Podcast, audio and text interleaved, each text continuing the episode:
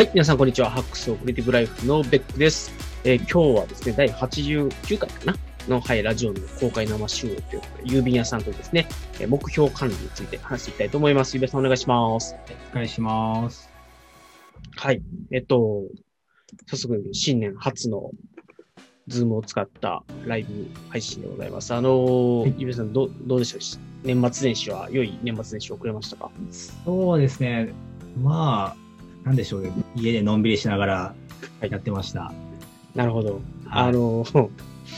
やっぱり出れないですからね、外にね、今年は。あんまり出れないんで、なんか紅白見て、あはい今年紅白なんかいつもよりいいんじゃないかななんて、こう、だらだらっと見ながら思ってました。なるほど。今年あの、うちあの、あれでしたね、年末年始は、あの、嵐の、あれを、ライブを、うちの奥さんが嵐のファンクラブに入ったんですよ。それを見るためだけにおー、へえ。で、それを見ながら、年末年始を過ごしました。おー、いいですね。なんで、えっと、こっちだから初めてじゃないかな。ガキツカも見ず、紅白も見ず。ああ、そうか、そういうことです。はいゆべさんは紅白派ですか、あー紅白を見ながら、ガキ使は録画派です。なるほど。いや、ガキツカは、あれはリアルタイムに見る方がいいんじゃないですか。なんかあーなんか、こう、CM が多すぎて、ちょっと。ああ、確かに確かはに。同じの繰り返しますからね。はい、そうなんですよ。だから、ね、妻ちょっとちょいちょい飛ば、紅白中に見てましたけど、ガキ使を。はい。まあ、そんな感じで。はい。あの、あれですよね。えっ、と、紅白を見ながら、紅白がちょっとこう、なんかそうですよ面白くないコーナーになったはら、ガキツこカういうとここはそうです。違うなって時はガキ使に行くっていう。なるほど。王道パターンです、ある意味。そうですね。あれ、はいちょっと王道をやってました。なるほどです。あの、もうあれですね、仕事始めで、そうですね。はい。どうですか？休み明けの仕事は。いやー、やっぱりなんでしょうね。正月ボケってやっぱしてますね。そうなんですね。ちょっとしてましたね、なんか。はい。今年休み短かったんで、はい。ああれですか？あのーもう普通に4日から働かれました？えっ、と、ちょうど5日からですね。なるほど。あのーはいなんか、一応、なんて言ったらいいのかな。あのー日本政府の依頼で、はいはい今。年は4から9まで、あ8ー休みにしてくださいみたいなはいはいはい。のがあるらしいっていうのを聞いてたんですけど、そうですね。あるらしいという噂を聞いたことはありますね。はい。そうではなかったということです、ね。そうではなかったですね。はい。あれ、これもしかして僕の映像と声ってちょっとタイムラグあります？あいや、ないと思うんですけど、はい。あ、了解です。いや、僕の、あの、今、画面の方を見てると、自分が喋ってるやつよりもちょっと遅れて映像が流れてるんで、あーあじゃあ、はい。ゆめさんの方にちゃんと届いてるんで、多分、録画されたライブ配信の方もちゃんといけてると思うので、はい。大丈夫かと思います。じゃあ、今日の本題、目標管理についてなんですけれども、あの、早速ちょっとまずはお便り紹介に行っちゃうんですけれども、はい。井戸さんからですね、えーなるほどこれ、表示しちゃった方がいいのかな？あそうですね。はい。表示しましょう。井戸さんからですね、コメントいただいて、おー、しょちょっと待ってくださいね。えー、っと、あ、この、あなるほど、ちょっと待って。あれだ。はい。初めて M1Mac を使って画面共有するんで、今、セキュリティ拒否されました。こともありますよね。よし、今。許可を。あー、ダメか。ダメだ。残念。画面共有やると、ズームが落ちるので、ダメにしました。わかりました。はい、すいません。えっと、じじゃあ、口頭で読み上げます。はいえっと、伊藤さんから、えー、次回の目標の内容に加えて、そもそもなぜ目標を立てるのかについて、北さんと郵便屋さんのご意見を伺いたいですね。最近私は目標を立てる行為自体が現代社会の刷り込みのように感じ、操られている感があるので、目標を立てないことにより、社会に抗っていますっていうなるほど。はい。あれ、あ、これがず一緒に構えたコメント。本当ね、いつも思うんですけど、井戸さん、世の中に本当なんか、恨みでもあんのかなっていうぐらい、こうすごい斜めから切り込んでくるコメントをそうですね。くださるんですけど。はい。あのーどうですか？目標立てました？目標、そうです。まあ、目標というか、ゆるーくこっちの方行こうかなぐらいの目標は立てましたね。なるほど、なるほど。はい。あのー、1年間とかではなくて、なんかこう、緩やかにこういうことしたいな、みたいな、今年中にしたいなぐらいの感じですか？そうです今年中まあこっちの方やりたいなでも多分変わっても別にまあ問題はないかなぐらいのイメージになってはいますね。あのー、ちなみになんか、どういったジャンルの目標なんですか、それって？とりあえず、えーっと、そうですね、プライベートと、えーっと、なんていうんですかね、仕事はあんまり目標はまあ、もうな仕事ってもう目標あるじゃないですか、なんかすでにはいプロジェクトみたいな感じで。なので、プライベートの方だけですね、目標立てたのは。なるほどです、なるほどです。あのー、ああ、まあそうか。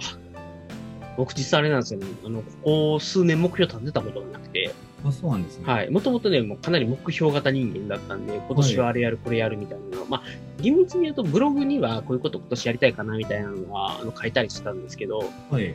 どれかな、ここ4、5年は多分、あの、手帳とかに目標書き出したりっていうのをやらずに来ていましたと。で、今年も、まだ今は立ててないんですけど、はい。あの、まあ、なんかちょっとね、昔はもうガチガチに、今年1年これを達成するみたいなリストアップして、で、えっと、5年後の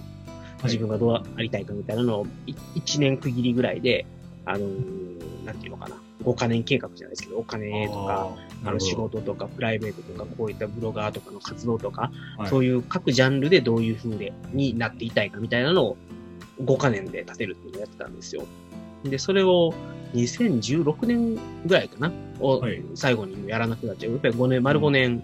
やらなくなっちゃっていてで、すね。はい。で、まあ、うーん、端的に言うと多分、あの、仕事が忙しかったっていうのがあると思いますのででねまあ、あとはもう自分が進むべき方向みたいなものがもう、ある程度 見、見えていたというか、あの、自分の人生に迷いがちょっとなかったっていうのが多分あると思いますと。そう、なんなんで、このまま突き進むぞ、みたいな感じだったんですよ。だから目標というものを改めて立てるのではなくて、まあ、今目の前にあることをとにかく必死でやっつけ続けてたっていうのが、まあ、この5年間でしたと。で、その結果、体を壊しちゃって。体心を壊しちゃって。はい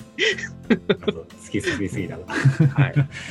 なんで、あのーまあそうですね、ちょっと思ったのは、あの、目標は立てた方が、はい僕はいいかなって、やっぱりちょっと思ってますと。っていうのが、あのーこの1年間はい。を特に振り返ってみたときに、すごい仕事しかしてなかったんですよね。あの、コロナになって、在宅になって、で、もう途中からすごい、うーん、朝から晩まで仕事をして、家族も家にいるんだけど、仕事ばっかりしてたみたいな。で休みの日も、あの、携帯にチャットがバンバン飛んでくるので、はい。それを見てずっと、あの、家族の時間ですら仕事に侵食され続けたみたいな感じだったので、なんか、それを良しとしてしまっていた自分っていうのは、多分、その、いろんな自分の中にあるペルセナ、ペルソナを、はい。うーん、もう仕事の自分以外のペルソナを完全に殺してたんですよ。はい。うんうんそれを、うーん、良しとしてしまっていたっていうこと自体が、かなりよ、よろしくはなかったなという。のがあって、で、やっぱりちょっと自分の仕事をやっている自分以外のペルソナっていうのを、まあ、少し大事にするっていう意味で、今年はちょっとそういう目標を立ててみようかなというふうに思ってます。そうですね。確かに目標、そうですね。こう、役割、うん、こう普通にやってるとそのまま流れていっちゃうものを、ね、習慣のままにやるのをうんなんかずらすみたいなイメージはあるかもしれないですね。なんか今ちょうど知的生活の設計ってあの堀さんのうん。本を読み直してるんですけど、ちょっとは、えーっと、ちょっと違うかもしれないですけど、そのふ知的生産のために5%お金を、まあ、予算を取っておいて、その分はもう使うみたいな話があって、まあ、逆にこう例えば5%とか、でそれで5%とかを決めておくと、まあ、その分は使う、もう使えるんです。逆に決めないと、逆にちょっと使うことに熱はいいかなみたいに、結局使わないっていうところがあるっていうのがあって、なんか目標の話でもちょっとそれに近い気がしますね。予算配分ですか？ね。まあリソース配分というかはい、リ。ソース配分というか。時間はい、とお金と、はい、なんだろう、意識、まあ意識というかね。そうですね。うん。なんかそこをリソースを、まあ、もお金だけじゃなくてその目標っていうのに使うことでこう意識的に例えば家族の時間まあ時間で1時間取るとかまあ本当決めるかはあれですけど、うん。うん、そういうのを決めておくっていうのはやっぱり行動を変えるっていう意味ではいいかもしれないですよねやっぱりはい。そうですね。なんで、まあ、目標を立てるというよりも、うーん、自分が放っておくとできることは目標にする必要は多分なくて、うんえっとそうですね。やっぱり自分の今の生活とか去年とかを振り返ったときに、うんここがやっぱり足りてなかったなっていうのが、まあ多分目標になるんだと思うんですよね。そうですね。で、まあ、それを振り返ったときに自分完璧って思うんだったら多分目標はなくてもいいんだけど、うんあそうですね。なんか反省すべきところがあったんだったら、いうんそれを正すっていう意味において、どう修正していくかっていうのを考えた方がいいっていうのは、はい。うん僕も今まさにそういう流れかなと思います。じゃあ、ち、ちなみにですけれども、今年立てた目標？というか、はい。こういう方向に行きたいなっていうやつ、差し支えのない範囲でこんなもんですって、ちょっと教えてもらっていいですか？そうですね。えーっと、じゃあネットのというか、えー郵便や関係でいくと、えーっと、まず一冊、まあ今年も一冊本を出したいなっていうのがあって、えーっと、まあ日記大全を、あの、明日のレシピで書かせていただいたので、それを膨らませて、ある意味日記の集大成じゃないですけど、まあ、ここで一一つ出したいなっていうのが、まず一つですね。で、はい、それが一つと、あと三つあって、あと二つが、えーもう一つがまずオリジナルの日常を作ってみたいなっていうのがうん。あるんですよ。っていうのもなんかね今今ある日常はちょっとなんかみんな同じっぽいなっていうのが結構あったりしてなんかもうちょっとできないのかなっていうのがあるのでそれをちょっとまあ試してみたいなっていうのが一つとであと、えー日記同好会が今日記同好会をやってるんですけどそれをうんもっと必要な人に届けたいっていうのがあるんですけどちょっとサブスで最初に決めた、えーそっちの方行こうって決めたんですけどすでにちょっと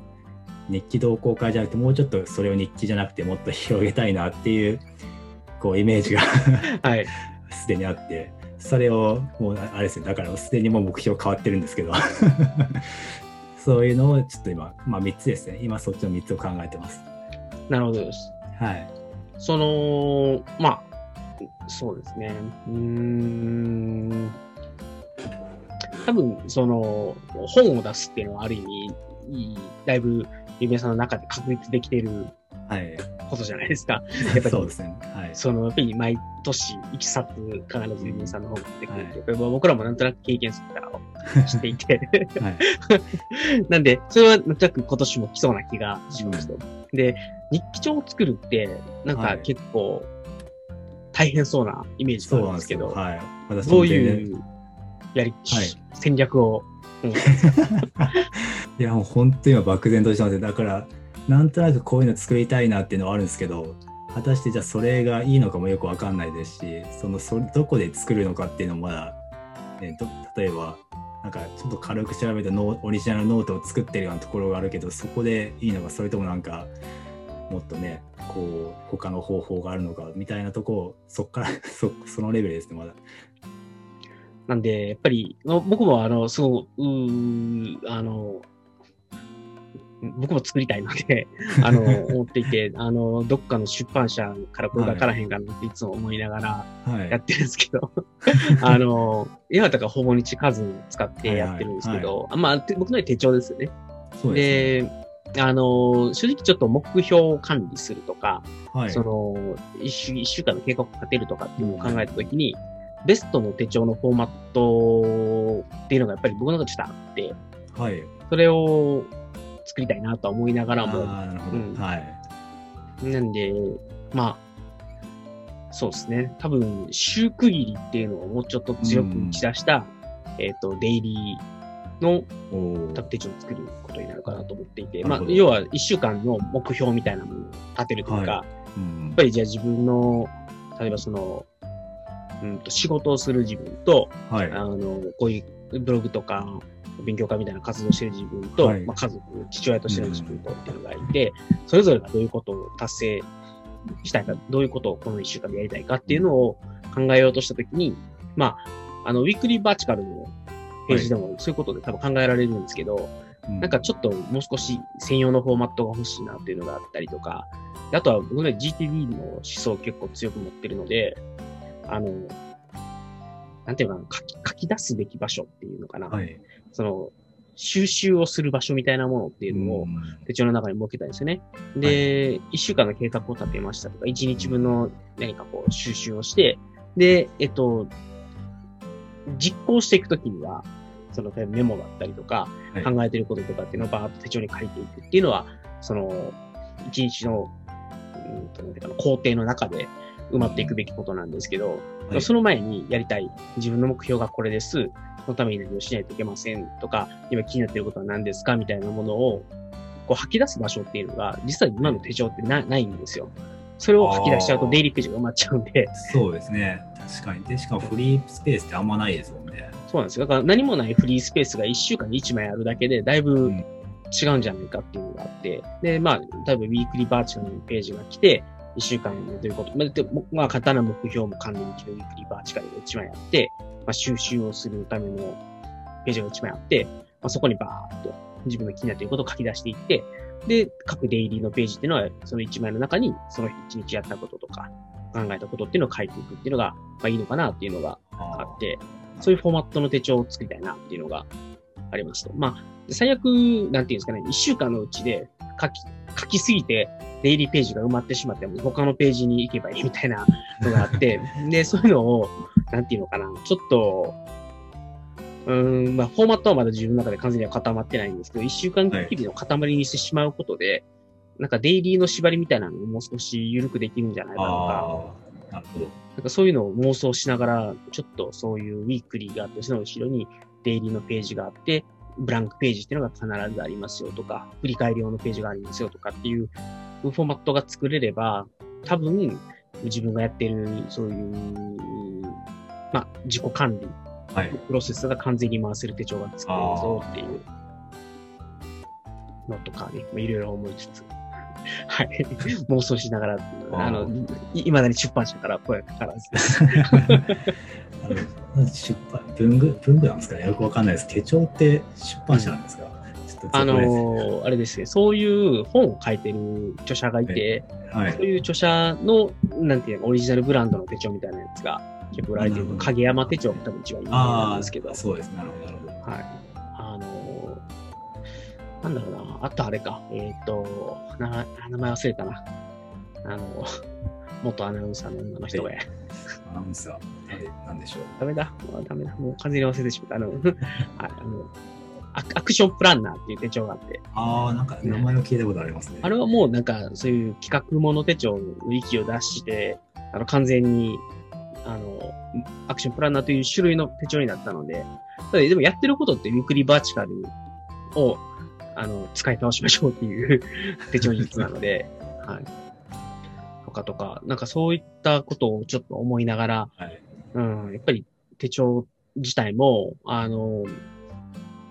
なんか市販で売られてる手帳に合わせてやるんじゃなくて、とかそれをどううまく使っていくかじゃなくて、自分が思う、あの、プロセス、ワークフローをちゃんと回せるような手帳にしていくっていうのをやりたいなとずっと思いながら、ねまあだからなんで、ゆうさんもしちょっとその、はい日記帳を作る何かいい方法を見つけたら、あの、シェアしてもらえれば、はい。僕もちょっと探してるんで、とりあえずちょっと iPad で、なんであれで GoodNotes があるんで、それでフォーマットを作ってみようかなって思ってるんですけど、はい。で、フォーマットも、あのベックさんが言ったみたいに、こう、なんですか、振り返り、日記帳も絶対振り返りのページがあった方がいいなっていうふうに思ってて、うん。で、あと、こう誰どういうターゲットにするか、ターゲットというか、どういう書き方をするかによるんですけど、こう、一行日記みたいな、えー一行で日記を書いて、それを、今、えーっと、まあ、1週間で書いて、それをまとめページみたいな、そういう日記はあるんですけど、それをもっとなんかうまく、なんて言うんでしょうね、えー毎日書いたことを俯瞰しつつまとめて、それでさらに自分っていうものを分かるような日記帳があるといい面白いのにななんて思って、うん。うんはい、でそれをまあとりあえずそうです。まず iPad mini かなんかで、ミニじゃないな、iPad Pro のやつで、Apple Pencil かなんか作って、で、例えばそれを誰かに試してもらうとかやってみてもいいのかなって思ったり、自分で試したりとか、はい。っていうのはありますね。そうですね。あの、まあ、グッドノーツのいいところは、あの、どんどん自分でリフィルを足していったり、違う種類のリフィルを混ぜて、あの、手帳というか、が作れるので、あの、確かにあれはあれで理想の形だったんですけど、うん。うんまあ、唯一の問題はパラパラできなかったということだけなんですそういやー、どそう考えても見返さないと思って。そうなんですよ。見返すのがだいぶあれ厳しいですね。そうなんですよ。はなんで、まあ、ちょっとね、今悩み中なのは、やっぱり紙の手帳に戻して、い。はい、紙はどうしても、あの、システム手帳にすれば、どんどん差し込めるんですけど、うんそうですね閉。じ手帳にしちゃうと、増やせないじゃないですか。はい。なんで、その制約の中で書いていくのが本当にいいのか、まあ、多分割り切りなんだろうなと思っていて、あの、そうですね結局見返すとかっていうのを考えたときに、うんはい。エヴァーノートなら見返せるんですよね。あ今って。あ、なるほ多分、その、一冊のグッドノートの手帳みたいなフォーマットにしてしまうと、ど。はい。まず、まあ、検索をかけるとかっていうのはちょっと厳しいっていうのもあるし、そうですね。うん、なんかね、情報の整理の形として、やっぱりエヴァーノートって優れてるなっていう。うん、そのなるほど。エヴァーノート見返すとなんかタイミングがあって毎回見返すっていう感じ。そういう検索性ですか？ね。いや、あの、まあ、多分、エヴァーノートって基本的には作ったら時系列にバーッと並ぶ、はいメールと一緒で、はい。あの、一個ずつ、うん。今のエヴァーノートのバージョン10はできなくなっちゃったんですけど、はいカーソルキーを押していけば、はい。次へ次へってノートを送っていけるんですよ。うんうんうん、で、そうすると、まあ、ある程度、あの、作った順にノートが並ぶので、上から見見ていけば、あの、時系列順に自分のノートが見返せるっていう。ああ、なるほど、確かに。グッドノーツ一応なんか、ふなんていうんでしょうか。えー、1ページずつなんていうんですかね、俯瞰じゃないですけど、全体のページ見返せるやつもあるじゃないですか。うん。もう、でもあれも、あれも結局なんか中身見えないですよね。見れないですよ。で全然見えないんで。中身が見えないですよね。はい。結局。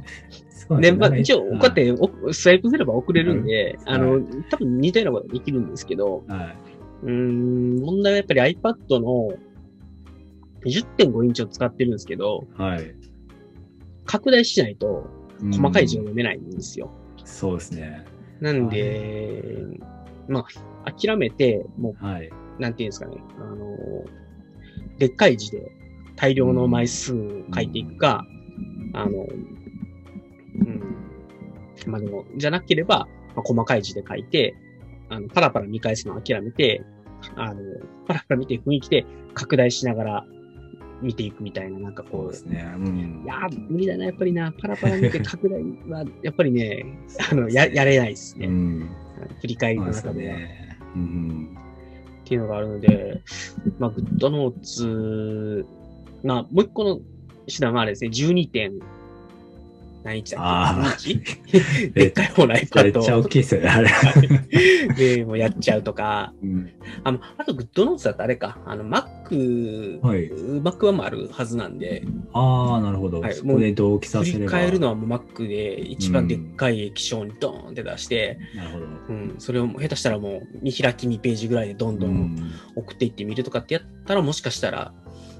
振り返りとしてはいいかもしれないですね。そうですね。うん。見返すのが、その見返すのどのくらいの期間を見返すんですか ?1、ね、一週間とかですか？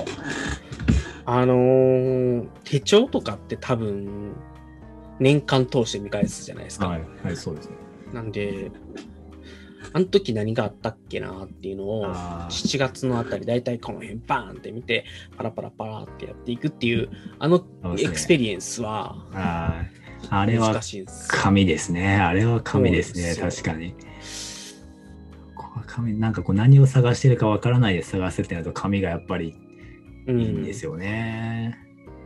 もう最初から紙を使わずにグッドノートしか使ってませんでしたってなったら、うん多分そんなに気にならないですね。だから最近だと、あの、だいぶドキュメントをはい。あの印刷せずに読めるようになったんですけど、やっぱり昔12インチとか13インチのノートはい。PC を使って、あの提案資料とか作ってましたっていうと、最後はいレビューするときに紙に焼いてからレビューするとかってやってたんで、あのソースコードレビューもそうでしたけど、ドキュメントレビュー、ソースコードレビューもそうですけど、やっぱり、どうしてもあの我々世代ぐらいだと、まだ紙の方が、うんあの読むスピードが圧倒的に速いとかっていうあ問題もあって、電子だけでやっていくっていうのは厳しいっていうのがあるので、あ、はい。まあ、もう少しデジタルネイティブ世代の人たちにとっては全然苦にならないかもしれないなるほど。し、そういう人たちはもしかしたら手書きでノートなんか取らないん じゃないかなっていう。確かに。うんそうですね。ですね。なんで、あまあ、とはいえ、言ってることちょっと逆行するんですけど、僕、どっちかというと今、あのタスクまでのはい。メモというか、うんと自分が実行してるタスクとか、はいその時のメモとかっていうのをちゃんと残すように今してるんですよ。うんうんでそうすると、エバーノートに1日1回レポートが作られて、そうですねそれを振。り返るっていうのを必ずやるようにしていますと。でそうしないとあの、自分の記憶って結構甚だ当てにならなくて、本当、俺何もしてなかったな、今日と思って、振り返りをしたときに、すごいいっぱい書けるんですよ。あれ？と思って、めっちゃやってるやんと思って、そうなんですよね。そうなんですよね。俺の記憶なんやねんと思って。いやー、それは本当思いますね。はい、だっていつも帰るとき、何やったかなって、結構午前中とかもう覚えてないんですよね。もう午そうなんです前中曖昧になってるんですよ。午前中何やってたかなって、なんかこうタスク、なんですかね、こうロームリサーチとかタスクマとか見ると、ああ、結構やってた、やってた、みたいな。それ結構ありますね。なんで、やっぱりそういう意味でも、まあ、ちゃんと電子でも記録を残しておくっていうのは、すごい意味があるなと思ってやっていて、あの日々の振り返りという意味では、あのもうタスクまで結構こと足りてしまっているので、もっとさ昔ですよね。なんで、えっと、まあ、タスクマに、まあ、タスそう難しいのはタスクマに書くか、手帳に書くか問題っていうまた別の 問題が出てくるんですけど、まあでも極力タスクマに書けるものはタスクマに書くんでしょうと。で、えっと、勤めてやっているのは、あのー自分が考え事をしているときに、ちょっとぐるぐる頭の中で考えないようにするために手帳に書くっていうことをよくやってます。そうすると、今日この日、なんかそういう考え事をしてたんだなっていうのがわかるので、で、そういうのってタスクマにはあんまり、なんか、なんですかね、えっと、の残せないじゃないですか。タスクマを使って考え事って僕できないので、そうですね。タスクマって結局スマホになるんで、やっぱり書き出すのは意味があると思うんですけど、考える、記録になるんですね。やっぱ記録になりますね。タスクシュートもそうなん、あの、エクセル版のタスクシュートもそうなんですけど、やっぱり考えるよりは記録って感じになりますね。すよね。考えるという行為をやるときには別のツールを使うので、うんそこで紙の手帳を使うとか、あとは、そうですね、うーん、どうだろう、アウトライナーも考えるに近いかな。あうあの、すね。ダイナリスト、今日ちょっとうん。ずっとそのことを考えていて、えっと、はい。まあ、あの、たまたまちょっと今日一人で考える時間、3、4時間ぐらい取れたんで、もうずっとアウトプットどうするかっていうのを考えて、で、あの、なんていうの、ポッドキャストとメールマガジン、えらい時間かけて書いてたんですけど、結論として、えっと、決めたのが、あのまず、あの、すべてのメモはタスクまで取るってことにしたんですよ。おお、全部ですか？そう。はい。で、そのメモを、はい。タスクマって複数個の取ったメモを選んで、あの、エバーノートに送るとか、はい。ツイッターに投稿するとかではできるんですね。なんで、まず全部タスクマにとりあえず一旦止め置くと。そうすればリアルタイムに何を考えてたかとか、どういうことをアイデアを思いついたかとかっていうのがタスクマに残っていくじゃないですか。で、それを、あの、必要してエバーノートとあのツイッターに投げるっていうことをやっておけばアウトプットもできるし、あのアイデアメモっていうのもエバーノートに溜まっていきますよねと。で、1日が終わって、レポートをエバーノートに送っておけば、次の日だったり、未来に、えっ、と、まあ、何月何日の自分がどういう、いつ何時に何の作業をしていて、その時にどういうことを考えたかって記録が全部残るので、そうですね。もういいやと。全部メモはタスクまで取ろうってことに決めましたと。で、まあ、と、とはいえ、えっと、多分音声とかでメモが取れないとか、あのムービーでメモが取れない、まあ、ムービーでメモは取らないんですけど、っていうのがタスクマの泣きどころではあるので、まあ、そこはちょっと極力音声入力をはい。Apple Watch からやろうと。で、あ今日も Apple Watch でずっとどうどういうふうに、あの、そういうメモを取る仕組みを作ろうかっていうのを考えていて、ーうんまあ、ドラフツにしようかタスクマにしようかっていうのをずっと悩んで、結果としてタスクマにするぞっていうのをまあ決めたとか。っていうことをやっていって、まあそういうメモだったり、そのメモをタスクマからエバーノートに送って、エバーノートでまあ見返すとか、で、エバーノートで1日の振り返りをするとかっていうことをまあやろうっていうのを、まあ今日決めましたっていうのを、まあ、メルマガとかにも書いて送ったんですけど、なかなか、あの、なんだろうな、そういうのって、はい。あの、まあ、ちょっとだけ話が脱線しちゃうんですけど、はいはい。時間があるときって、そういうことを延々と考えてられるんですよね。あれをどうしてやろうか、これをどうしてやろうか。でうん、自分はどういう目的でこれをやってるんだろうかみたいなのを考えていて、で、今日もそうだし、あのこの1週間、あの給食でお仕事なかったんで、はい。ずっとそんな、あの、自分が今まで、あの、いつかやろうとか、いつか考えようと思ってたようなことを、もう片っ端からやってるんですけど、はいで、アウトプットのワークフローじゃこうやって組もうとか、メモはこういう管理の仕方をしようとか、タスクマを使ってもっとちゃんとタスク管理とか、タスク実行とか、そういうメモアイディアの取り漏らしをなくそうとか、指タスクキャプチャーをやろうとか、そういうのがやっとできたんですよ。あ いやーなんか、やっぱりね、忙しすぎるというか、うん、と忙しさにかまけてしまって、そういうものを先送り続けた結果、多分いつかやりたいと思って5年ぐらい放置してたことっていうのを、今やっとできていて、なるほど。なんか、うん、ちゃんと自分の人生考えないとなって思ったっていう っていう脱線トークでした。はい楽しいですよね。そういうの楽しい、すごい私も好きですもん。うんそうで昨日あのそれでブログを1本書いたんですけどあの、はい読書メモをスクラップボックスにこういうふうに残していくことにしたよっていうはい。ブログ記事を書いてはい。結構もうまあもうわーって なんていうのかなあのもうすごい楽しくノリノリで書いてたんですけど、でそしたら結構いい反応がもらえてはい。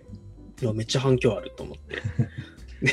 まあはい。えーその反響も僕にじゃなくて、倉下さんが、はいライフハックプ記事だって、ね、投稿したやつに、はい。すっごいいいねとかリツイートが集まって、で、あの、全部僕の方に通知が来るんで、あの、アットマークが入ってるんで、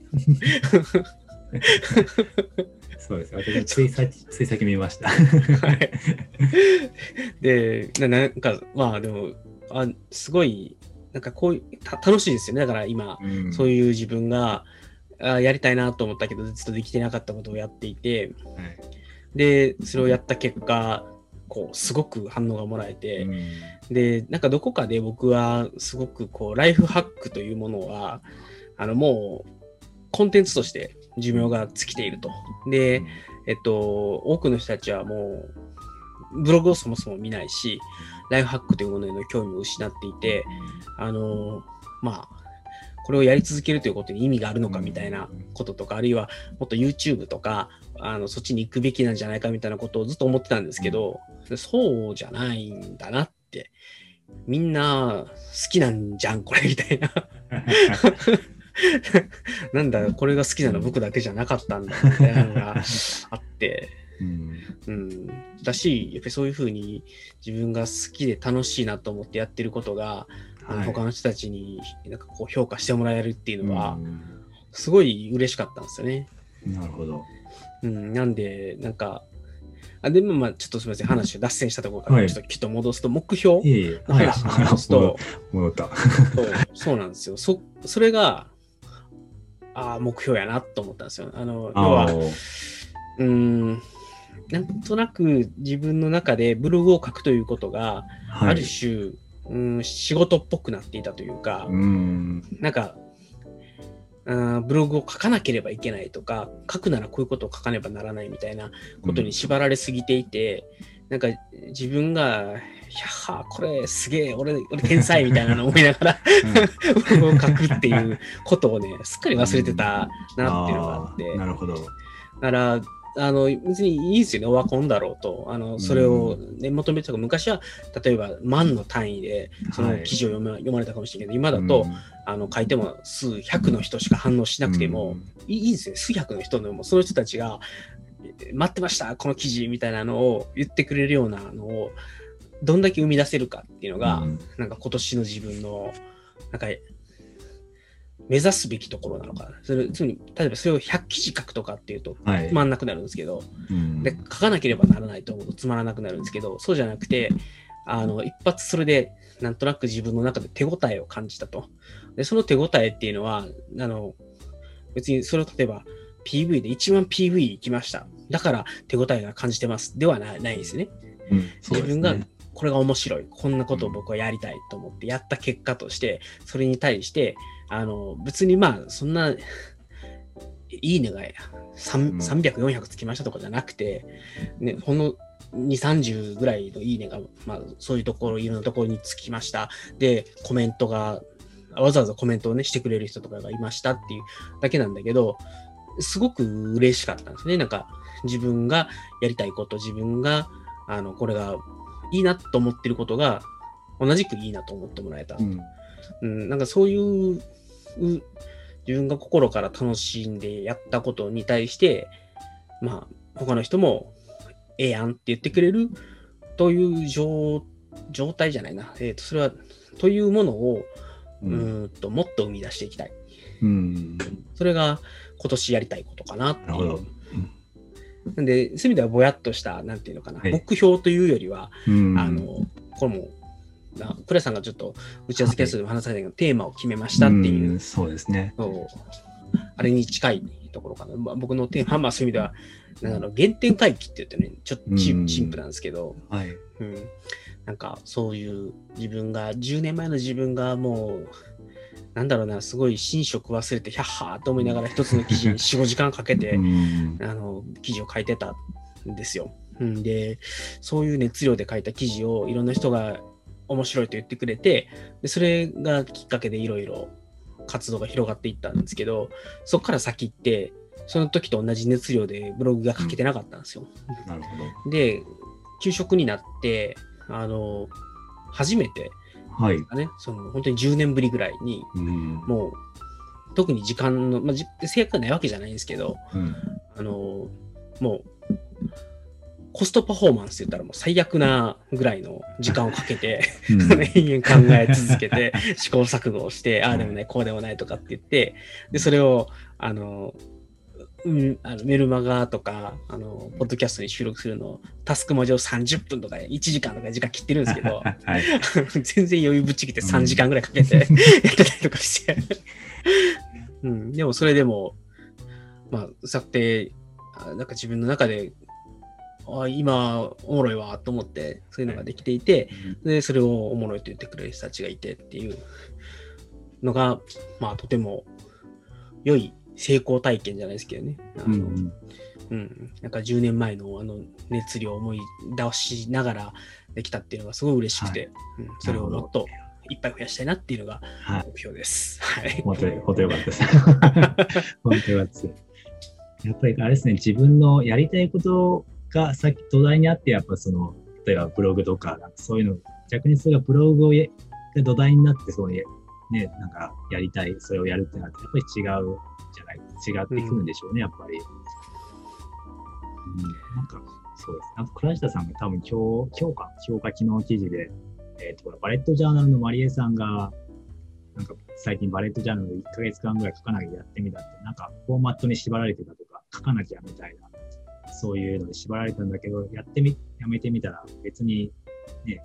うん、大したことはなくて、でも再開したらやっぱりやりたい感じでやちょっとあのニュアンスが違うかもしれないですけど、やりたい感じでやったらすごい楽しかったみたいな。そういう、うん、それもやっぱりなんか、義務、なんでしょうね、義務感とかじゃないんですけど、に縛られるよりやっぱやりたいことが真っ先にあるのが大事なんですよね。うん。なんか、それってコントロールは、ね、やっぱ難しいですよね。その、うん、自分のモチベーションを最優先しましょうって口で言うとやっぱり簡単ではやっぱなくて、うん、まあ、やってるし、形骸化していくというか、まあ、マンネリ化していくとかっていうのは当然あっってしかるべきだと思うんですけど、うんまあ、その中で、どうやってその最初のワクワクみたいなものを、うん思い出しながらやっていけるかっていうのは、うんまあ、そういう仕掛けを用意するのが、まあ、上等手段だけど、またそれはそれで、なんかどこかで、なんかこう、うん、まあべき論というか、なんか、うん、そういうモチベーションを忘れずにやらなければならないみたいな風になってしまって、なんとなくこう、堂々巡りになっちゃうので、まあ、うんまあ、常に、なんだろうな、なんか、そうすると最終的にこんまりさんの、あの、ワクワクする快な顔みたいな。ときめきか、胸がときめきかときめき、とか。ときめきかどうか。はい、っていうので、あの、自分がその時その時で楽しいことをやっていくのがいいんじゃないかっていう、うんうん、結論にもなってしまって、でもそうするとじゃあ、うん、難しいですよね。でも今回僕がやったのはじゃあ何か新しいことをやってときめいたとかではなないんですよね。なんか結局、ある意味元のところに戻ってきた時に、やっぱりこれは楽しいなっていうことを再確認して、そうすると、やっぱりこういう記事楽しいなって言ってくれる人たちがいたっていう。なんで、まあ、新しいことだけが全てではないのかなという気がするし、じゃあ同じことをずっと繰り返せばいいのかっていうとそういうわけでもないので、まあいろいろやりつつも原点をうん。忘れないか、まあたまにはそのそういろいろ手を出してぐるっと回ってきてあやっぱりこれ楽しいなっていうのをまあ繰り返す方がもしかしたらいいのかな。なんかそういう意味で同じことをやり続けずに新しいこともやりつつ楽しさの再発見っていうのをまあ何回も2週目3週目4週目とやっていくっていうのがいいのかなっていう。まあ難しいですね、はい。なんか答えはないと思うんですけど、でもそれをなんて言うんでしょう。こう、本とか読んだんじゃなくて、自分で感じて分かってるって結構、なんでしょう、大事な気はしますね。うん。こう、ちょっと今つまんないけど、またもしかしたら楽しい時が来るかもしれないっていうのが、自分で実感してると、結構続けやすいというか、まただ新しくやって、また戻ってみるかみたいな。うんこともできるかもしれないですね。そうですね。なんで、まあ、あの、難しく考えすぎずに、ちょっとおお休みの間はそういう意味では、うん。もう、あの、全力で熱量を傾けて、はいブログとかメルマガとかをちょっと書いていこうかなっていう感じなんですけど、本当ね、メルマガ今日も、多分、えっと、ポッドキャストの収録に2時間かけて、メルマガ書くのに2時間かけて、はい考えるのに多分2時間ぐらいかけて、合計6時間ぐらいかけて、一つのことをずっとやり続けてたっていう。おー 6時間。そういいな楽しいと。それでも、あの、これをブログ記事にしたら、もうさらに5、6時間かかるなと思って。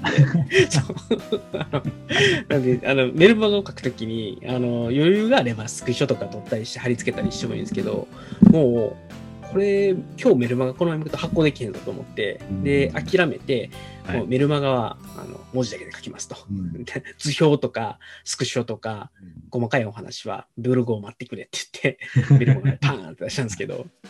なんかそういう、でも、半製品な状態でも出せるっていうのはメルマガのいいところかなと思ったんで、初めてよかったなっていうのと、まあ、今日ちょっとそういう意味では、あの、あ、ポッドキャストとメルマガはこういうふうに出していこうと。で、それを受けてブログとか YouTube で、うんあの、もう少し半製品を製品化したものを出していくっていうのをおやっていくっていう、ちょっと一つ、あの、自分の中でしっくりくる、まあ、なんていうのかな、ロールモデルじゃないですけど、うん、ベストプラクティスか、を今日見つけられたので、今日は良かったなと思いながら、メルマガを書いてました。5、6時間かけて。ポッドキャストとメルマガに。は そうだ。井戸さんのし、井戸さんの質問、井戸さんの質問。ああ、そうだ、井戸さんの質問全く 無視してましたね。目標、でもまあ今、今結構、今まで結構出たんじゃないかな。す少しヒントみたいなのが出たんじゃないかなと思って考える。なんか今目標、えっ、と、井戸さんの質問は目標、私たち目標と、あと、目標を立てる意味でした立てる、えっと、目標、まずな、そもそもなぜ目標を立てるかうん。について我々の意見を伺いたい。で、まあ、これはなんか最初の方で語りましたよね。なんか目標を立てることによって、その、忘れがちなというか、うん。あの優先度下げられがちなペルソナのところにちょっと光を当てるというか、はい、光当てて、時間確保したりとか、リソースリソースの配分分を考えるためにあの目標っていうのはあった方がいいよねって話をしましたと。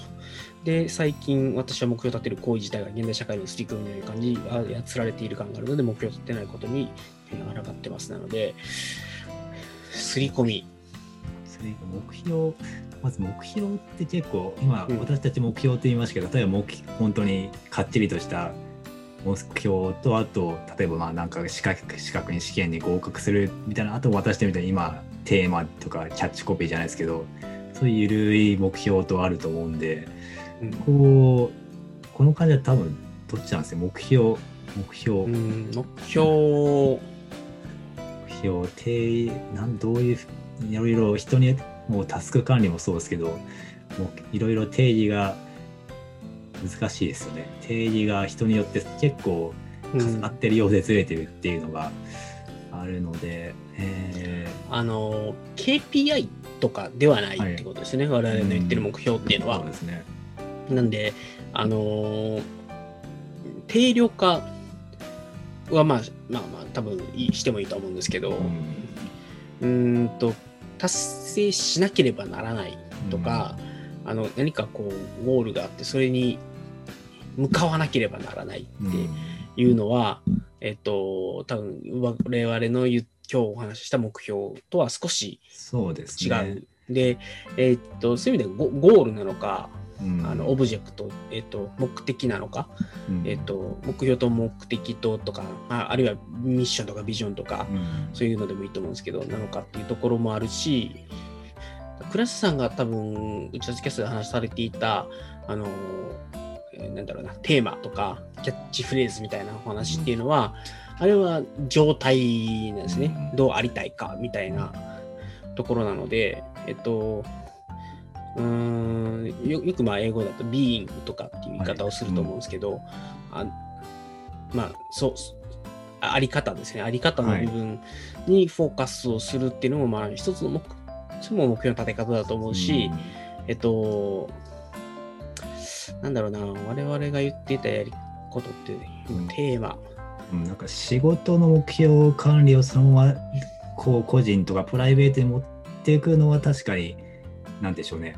うん、こう慌ただしいや慌ただしいなんかやめといた方があんまりお勧めできないというかそれは、うん、やめといた方がいいのではないかっていうのはありますかね。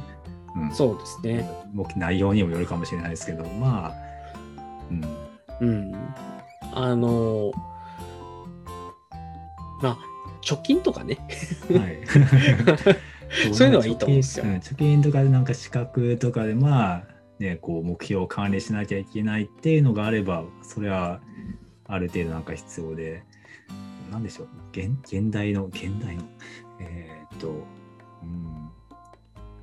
だからそれが現代のっていうのであればそれは、うん、仕事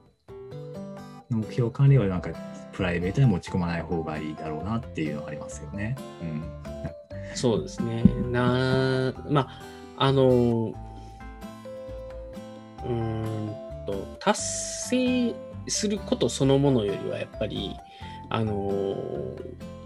それがあることによって、うーんと、自分の行動がひ広がるって言い方だとちょっとバッとしちゃうんですけど、あの、やっぱり仕事だったりとか、はい。自分の意識が向きがちなところうん。に、以外のところにも、ちゃんと意識を向けましょうということをやろうとすると、じゃあ何に意識を向けるのさっていうのを決めておかないと難しいと思うんですね。うん、そうですね。で、そうみんな、あの、例えば本を読んだ方がいいとか、はい。あのその本をできるだけアウトプットした方がいいっていうのは、うん多分そそ言わ 言われるの分かってるんですよ。大体の人はみんな。そうじゃあ、それをどうやってやるのさっていうところまで落とさないと、結局その行動に落ちないので、はいあの、いや、本を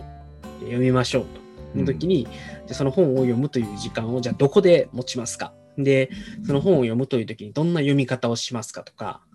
で、その本の蔵書管理はどうするのとか、読書メモどうするのとかっていう、いろんなことを、こう、まあ、決めていくと、やっぱり何らか読書に向かっていくっていう行動に最終的につながっていくじゃないですか。なんで、そういうことをやっぱり思ったときに、あの、号令だけかけても意味がない。そそういう目標って全く意味がないと思っていて、うん本を読みますって言っ頑張って読みますって言ったら、じゃあどうやってってそうそう。うんいや1年間に1冊読んだらいいの。それとも100冊、100冊とかって決めちゃうとまたつまんなくなっちゃうんですけど、やっぱりそれを行動に落とすっていうところまでやっていこうとすると、いろんな自分の中の質問に答えていって、最後、じゃあこういう形で僕は本を読んでいこうと思うっていう行動まで落とす、まあ習慣に戻すっていうところを、ね。まあ、やんないと行動にはならないので、そういう意味で、えっと、まあ、本100冊読みますっていう目標は、あんまり僕は好きじゃないんですけど、あの、本を読む。じゃあ、いつ読むの？どうやって読むの？メモとかどうやって残すのとか、どんな本読むのとかっていうのをあらかじめ決めておいて、で、それに向かってやっていって、で途中で小説をいっぱい読もうと思ってたけど、ビジネス書読みましたとか、あの、結局、活字はあんま読めなかったから漫画いっぱい読みましたでもいいと思うんですよ。で、そういう、最初に決めたことはある程度逸脱してもいいけれども、はい。じゃあ何も決めずに本を読むぞってなったら、多分よ読まないんですよね。あの、時間がないから、忙しいからとかって、だんだんだんだん。ないがしろにされていくんで、ちょっとプライオリティを上げて、行動を決めて、で、その中で、いくつかの出来事とか、細かいことは最初に決めたことを逸脱しちゃうかもしれないけど、まあ、それも良しとして、まあ最終的に1年間通して、まあ、目標があったおかげで本を今までより読んだよねっていうのが達成できてるっていうのが、まあ、なんか目標の立て方としてはのこ望ましいのかなというのは思います。はい。うん。うん、あのちょっと全然違う話になっちゃうんですけど、あのブログを書くっていうのって、はい。多分やっぱ人によってはモチベーションが全然違うと思うんですけどあの PV 数を目標にするっていうのが、はい。どうしてもこうしっくりこないですよね。うんあの商業出版だったらあのはい部数を目標にするのはいいと思うんですよ。はいはい、そうですね。で、えっと、でブログを書きましょうって時に PV 数を目標にするからしたときに、例えば、はいあのうちの読者はこれぐらいの人がいて、で、えっと、その人たちが、あの例えば1日1記事を書いていって、まあはい200人ぐらいの人が必ず読んでくれると。だから、この人たちを満足させ続けることによって、まあ、1ヶ月で、えっと、あ6000。6000、6000 PV で年間を通して、えっと、はい。7万2000ですとかってうん、まあ、いう目標だったら、まあ、まあ、なんとなくしっくりくるんですけど、あの、こういう記事を書いた、読まれた、バズった、はい。からこういうことを思ってやっていこうってやっていくと、自分が書きたいことではなくて、あの、読まれるとか、ななんとなくそのメカニズム的にヒットする方向の方に行ってしまって、そうですね。うん、まあ、読まれるブログを作るということが目標なのであれば、まあ確かにいいと思うんですけど、じゃあ例えば自分がアウトプットしていくのが目的,、まあ、目的でありましたとか、あるいはあの自分の書きたいものがあって、はいでそれをあの読んで喜んでくれる人たちに届けたいというふうに思ってる人たちが PV 数を目標にしてしまった途端に、どんどんやっぱり目的から逸脱していく気がするんですね。ね。うんなんで、そこら辺の目標の立て方っていうのを考えたときに、やっぱり必ずしもやっぱり KPI を立てるのはいいわけではないところもあるか、あるいは立てるんだったら、あの目標、目的を逸脱しない KPI を立てないと、そうですね。仕事の目標でもそうだと思うんですけど、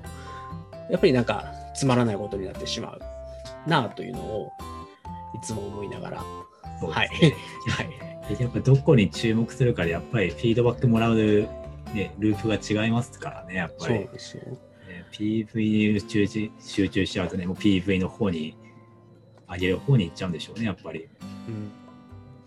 あのまあ、それが悪いとは言わないんだけど、目的に本当に合致してますかっていうところだけかなという。はい、自で分がそうですよね、楽しいためなのか、なんかこう、アイデアが欲しいのかとか、ね、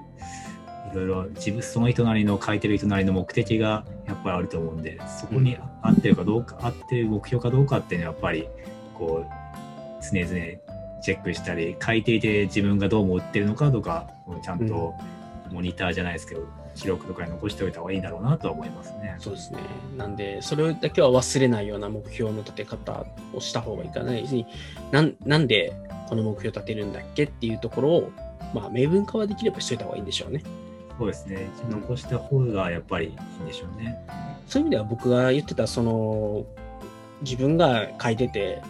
おもろいと思う記事と、それを読んでくれて面白いという反応をもらえるようなものをもっと作っていきたいっていうのって、ある意味で、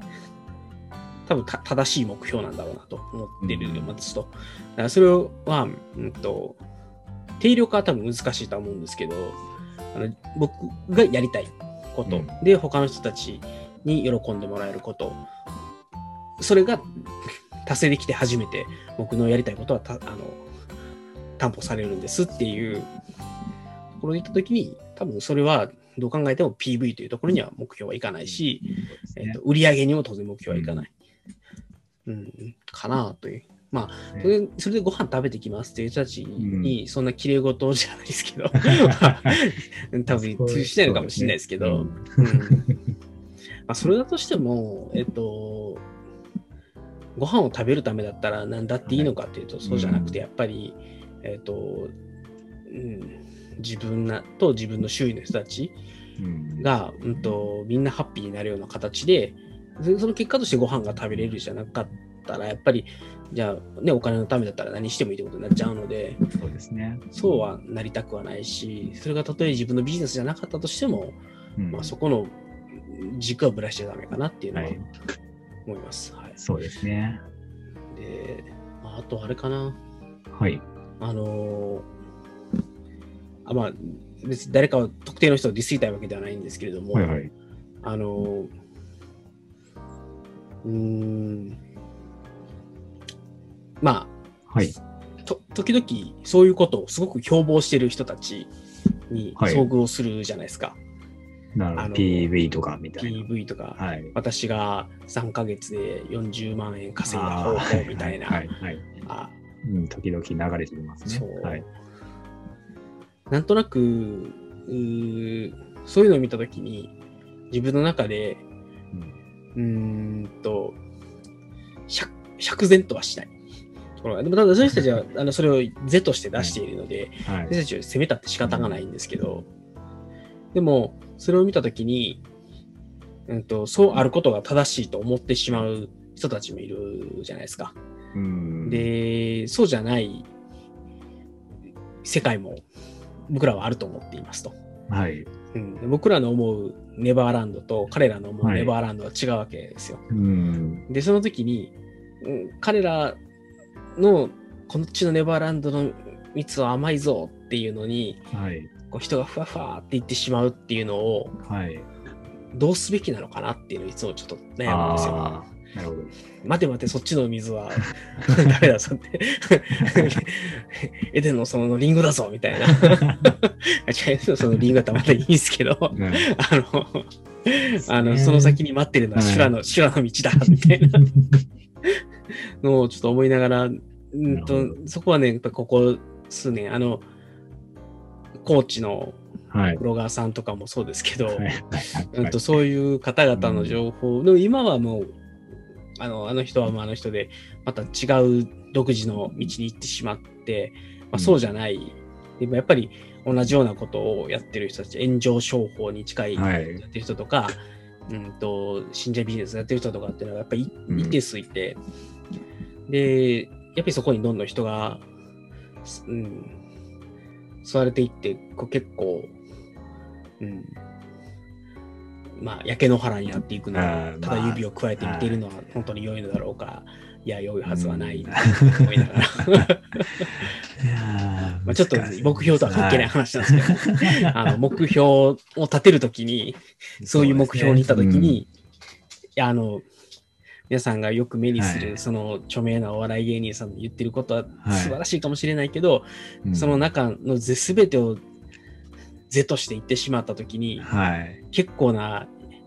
焼け野原が待ってるよとかっていううのを、んうん、でも、公にはちょっとあんまり言いたくないしなっていう、その、そうですね。まあ、結局、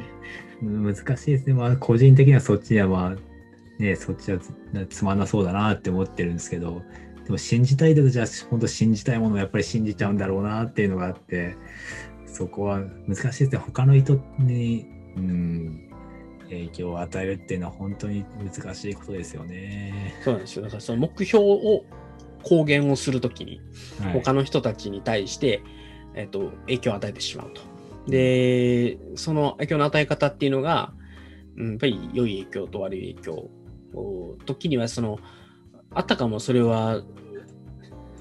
万能の、全知全能の、うんうん完璧な答えのように、その時は映るかもしれないけど、やっぱり後で振り返ってみたときに、そうではなかったみたいなものが、うん。あの我々の目から見見たときに、あ、そっちはちょっとみたいなのに 言ってしまってる人たちに対して、そっちはちょっとって、うん。うん、言うのもなって、まあ、あるいはまあ僕の言ってることとかも、あの価値観の違う人からすると、うん、そうですね。いや、まあそれは違うはい。となってしまうかもしれない。うん。し、でそういうの対立を防ごうとすると、はい。我関せずで、うん他の人たちはもう気にしない、僕は僕の道を行くっていう、そうですえーね。スタイルになってしまって、それで良いのかな、でもそれは違うぞと思うんだったら違うぞっていうのを言った方がいいのかな？みたいな。難しいですね。それ、うん。そうですね。でまあ、そっちの方に、うん。難しいですね。こう、やり方とか、まあ、いろいろ、あとはどんだけ、絶対、そ、なんていうんですかね。そこの人人たちにコミュニケーションを取ろうとするっていうのは、ものすごいエネルギーを 使いそうだな、みたいなそうそうそうそうですよ。が完全に予想がつくので。なんですよね。なんで、まあ、あの、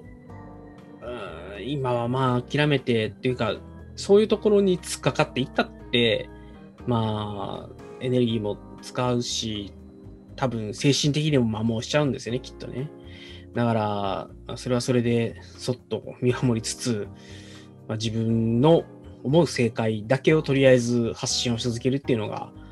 まあ、批判はせずに発信し続けるっていうのが、まあ、取れる道なのかなっていうのをちょっと思いながら。そうですね。まあはい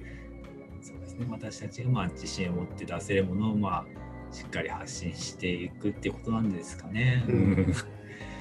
うん、そうなんですよ。っていうのは、ここ最近の悩みで。あともう一つあれだな。えっ、と、はいこれも別に誰かをディスいたわけじゃないんですけど、はいとりとにかくブログを毎日書きましょうみたいなはいはい。話があるじゃないですか。うんあのブロガーとして成功したいなら。で、毎日書こう。そう、はいもう毎日ゴミのような、あゴミあいつ、だからな、えっとな口が滑ってますよ。そう本当にあのノイズを上げられると、うん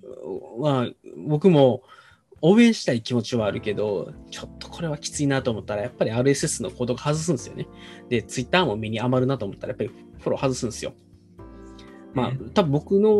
おアンフォローしてる人たちっていうのも、そういう一定数、こいつのやつはちょっともういらんなと思って外されてるとは思うんですよ。お互い様なんですけど、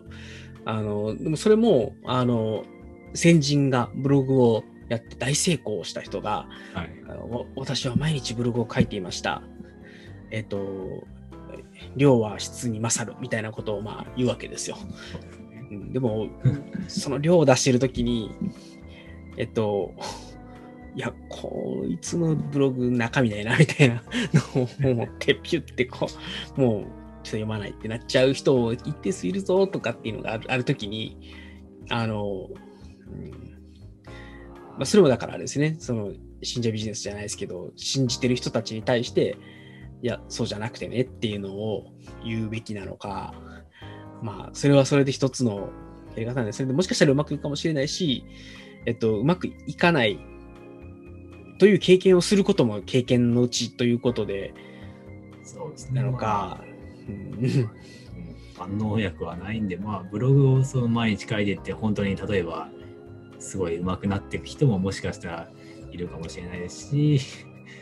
まあ、上手くならない人は、まあ、他の方法を本当は取った方がいいっていう方ももちろんいらっしゃると思うんで、まあ、それはある意味一つの方法で、まあ、それで私、まあ、なんでしょうね、こう、ちょっと合わないなってなって、まあ、そこはもうしょ仕方ないですよ。それはもう、うん、仕方ないっていうので、フォローを外したりとか、まあちょっと一回はず見ないようにするっていうのは、まあ仕方ないですよね。合わないなというふうに思って、えっと、軌道修正ができるならばいいんですけど、まあまあ、そもそもあのフォローを外す以前に、まあ、その数を書いてるうちに、まあ、一瞬目につくことがあったとしても、多分、えっと、2、3記事を読んで、多分はい。閉じてしまいます。だから、あの、うん、あ、まあ、なんだろうな、違うな、話がちょっとどちらかっちゃったんですけど、はい。成功をしている人、まあ、成功の定義っていうのも人それぞれなんで、じゃあ例えばブログでじゃあ50万 PV、100万 PV あることがはい。成功なんですかって言ったら、うん。いや、なんかそれを成功ですねとは、あまり 僕は言いたかないんですよね、本当はね。で、いや、まあまあまあ、そういう意味では、あの、とてもよく読まれてるブロガーさんですねというぐらいで、で、じゃあ、それの成功の秘訣は何ですかっていうときに、えー毎日書いている。とにかく量を書きなさい。毎日書いていればいつかは私のように成功できますって言ってるのって、ロジックとしては破綻してるじゃないですか。そうですね。完全に N1 ですからね。そう。あなたの、あなたの成功したのはブログを毎日書いたからではないかもしれないじゃないですかすね。まあ別に検証してないわけですよね、そこ、いそこに対して。検証はされてないですからね。その人、すごく文章力があったかもしれないし、たまたまはい爆発的にヒットするネタがあったかもしれないし、うん。なんで、なんか、うん。そういう意味では、目標の立て、これもまあちょっと目標に話を戻すと、目標の立て方の時に、例えば、あの人は100万 PV いってるから、うん。100万 PV いけるブログを私は作るんだみたいなのを思った時に、本当にその人の100万 PV というものは、あのそれを達成する手段として毎日書くということをその人から聞いたっていうのを真に受けて習慣化してやっちゃった時に本当にいけるかどうかはよくよく考えた方がいいよっていう目標とそれを達成するための行動との間の因果関係っていうのをちゃんと考えてうん。目標とこうそれをまあ習慣なり行動なりに落としていくってことをやらないとつまあいいいですよ。100万 PV に読まれるブログを作りたいっていう目標を立てるんだったらいいんだけど まずそその目標いいんだっけって話とその目標を達成するためにあなたが取ろうとしてるアプローチは正しいんだっけっていうところはうん。よく考えた方がいいですよっていうぐらいにとどめておくのが 大人の対応ですかね。まあ、もうね100万 PV は、うん。まあ、そこの目標は本当にやっぱり人それぞれだと思うんで、そこで自信を持持てるっていう方は絶対いらっしゃると思うんでね。例えば、イチロー、この前なんかちょうどオーディオブック聞いて、イチロー選手が自信、本当に自信を持ってたのは、大リーグ最多安打の260何安打を打って、初めてなんかこう、アメリカのレストランに個室じゃなくてカウンターで飲めるようになったみたいなそう言ってたんで、まあだから数字を、だからまあ、なんていうんでしょうね、その自分の自信にする人っていうんですかね、まあそれが、うん。それで自分自身を納得させるみたいなやり方もあると思う。それは別に、うん、目標自体は、その目標自体は否定されるものではないとは思うんですけど、まあだからあとはそれ、だからそれが本当に自分がやりたいかどうかっていうの、それリソースとかをかけてやりたいのかどうかと、あとはそうですね。そこなんでしょうね。まあだからそれも結局やってみないとわからないっていうこともあるのかもしれないな、なんて思いつつ。ううんん。ですね。ちなみに、倉下さんから、はい。あの、チャットの方にコメントが来まして、あそういう人たちは無視で OK ですよ。コメントをいただきました。無視しましょう。はい。ですね。まあ、そうですね。だから、まあ、我関せずというのも正解な気がするし、まあ、ただ、まあ、自分のね、半径うん15メーター以内というかね、あの、手の届く範囲の人たちで、えっ、と、目標、立ててる目標と、それに対するアクションとして、それを本当に合ってるんだっけっていう時には、まあ、あ、そういうことやってるんだっけっていうのを一言言うぐらいですかね。そうですね。なんか、まあ、自分の手の届く範囲っていうんですかね。だから、例えば多分私が、多分やらないと思うんです例えば家族が100万 PV 目指すんだっつったら、ちょっと待てっつって、一回、一回考えようかみたいな話になるんですけど。Google Analytics を 解析して、あのこの検索キーワードでよく読まれてるから、これについて書くんだとかって言い出したら、うんちょっと一回 OK 相談それは。君がやりたいことなのかなみたいな。じゃあ書けばいいんじゃないかなみたいな。でもまあでも、まあでも他のね、まあ、遠くの人はちょっとさすがにそこまではね、こうリソースというかね、私たち自身の取れる手って手手は2つしかないんでっていうところはやっぱりありますからね。うんそうですね。まあ、あまり欲張りすぎずですね、はい自分たちにしても。まあ、人のビジネスに口はまあ出さない方がいいし、まあ、出すにしても、まあ、手の届く範囲でやりつつ、はい。で、えっと、これを聞いてくださってる方々は、ぜひ、あの、注意をしてですね、目標を立てていただいて、その目標に対するアプローチもね、誰かが言ってるからっていうのを鵜呑みにしてやらないようにするとい。うことですね。目標はね、目立つところで、そこに縛られちゃいけないですよねっていうところですかね。そうですね。はい、いやちょっとすみません、あの、たまにはこういうちょっと過激なネタを持っておかないと、はい、あの、聞いてくださってる方もね、あのその辺、ちょっとそこに踏み込まないのは、はい、チキンなんじゃないかって思われないように。すいません。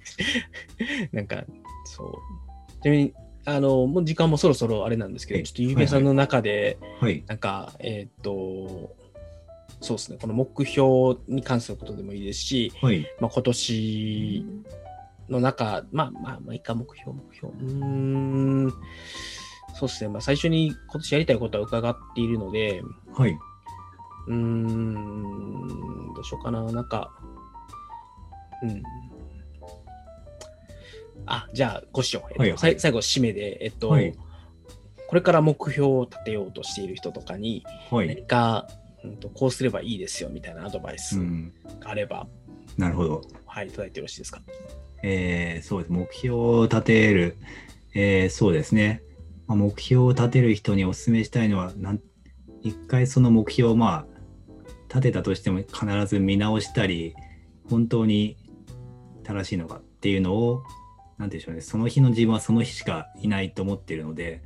こう、私自身、その日、一日午前の自分と午後の自分ですら違う時があると、本当に思うので、なので、その時立てた目標に縛られすぎないで、ちゃんと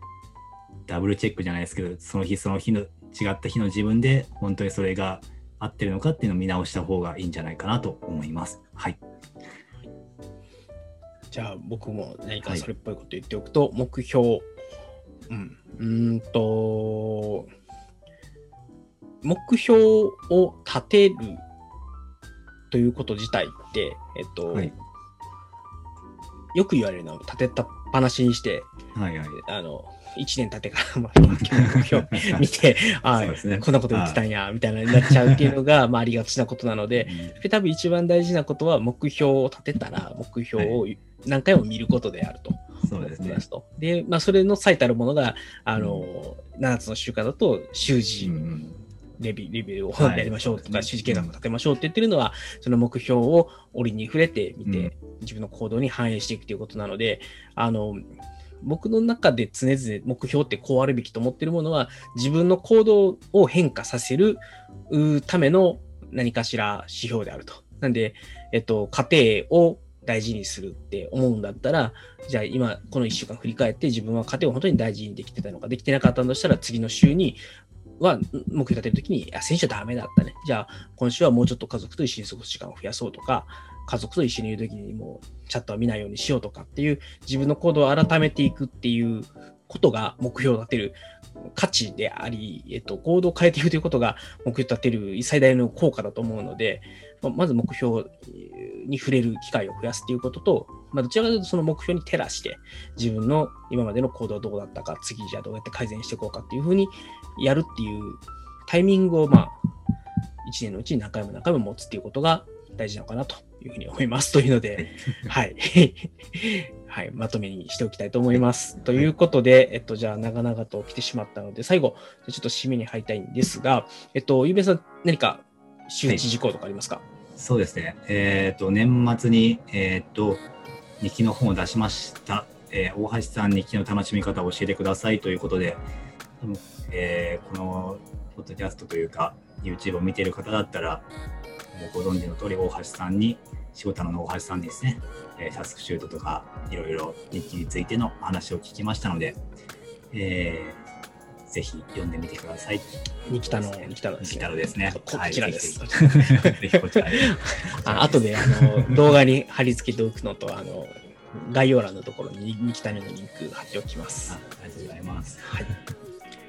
はい、じゃあ、えっ、ー、と、最後、じゃあ、いつもの締めでいきますと、えっと、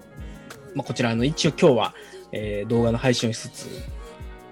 あの、まあ、ラジオの公開生収録ということで、えっと、最終的にはポッドキャストにこれを流していきます。で、YouTube でも見れるようにしますと。で、えっと、こちらの beck's Hacks Radio という番組でですね、皆様からのご意見、ご感想、それからお悩み相談等々ですね、えっと、受け付けております。今日は、あの、井戸さんのご質問のおかげで大変、あの、有意義な 議論ができたかなと思いますので、はい、ぜひともですね、これからがっつりです、いろんな、あの、質問とか、なんかこう、あの、そして、社会を バサッと切るような、井戸さんのようなコメントをいただけるとですね、あの、我々も楽しく、おかしく話せるかなと思いますので、ぜひお願いします。あの、今日、ちょっとね、あの悪いベックが出ちゃったんで、あの、ちょっと一部、あの、攻撃的なところもあったかなと思うんですけれども、あのそういうところをもっと出せみたいなのを言ってもらえたら、あの、もしかしたら、あの、ラジオ限定でですね、ちょっと毒舌を吐くかもしれないので、はい。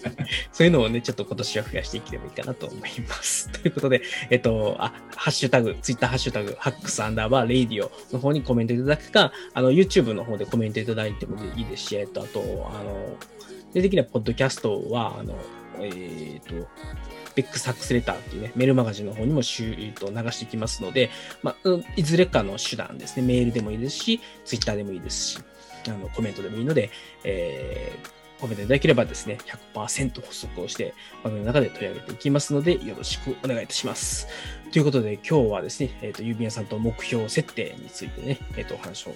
させていただきました。ともう1時間、そうで、10分以上話してるのかな、多分。はい。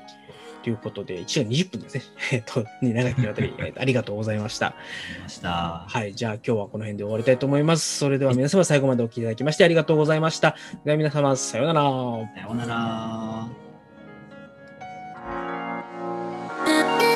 you.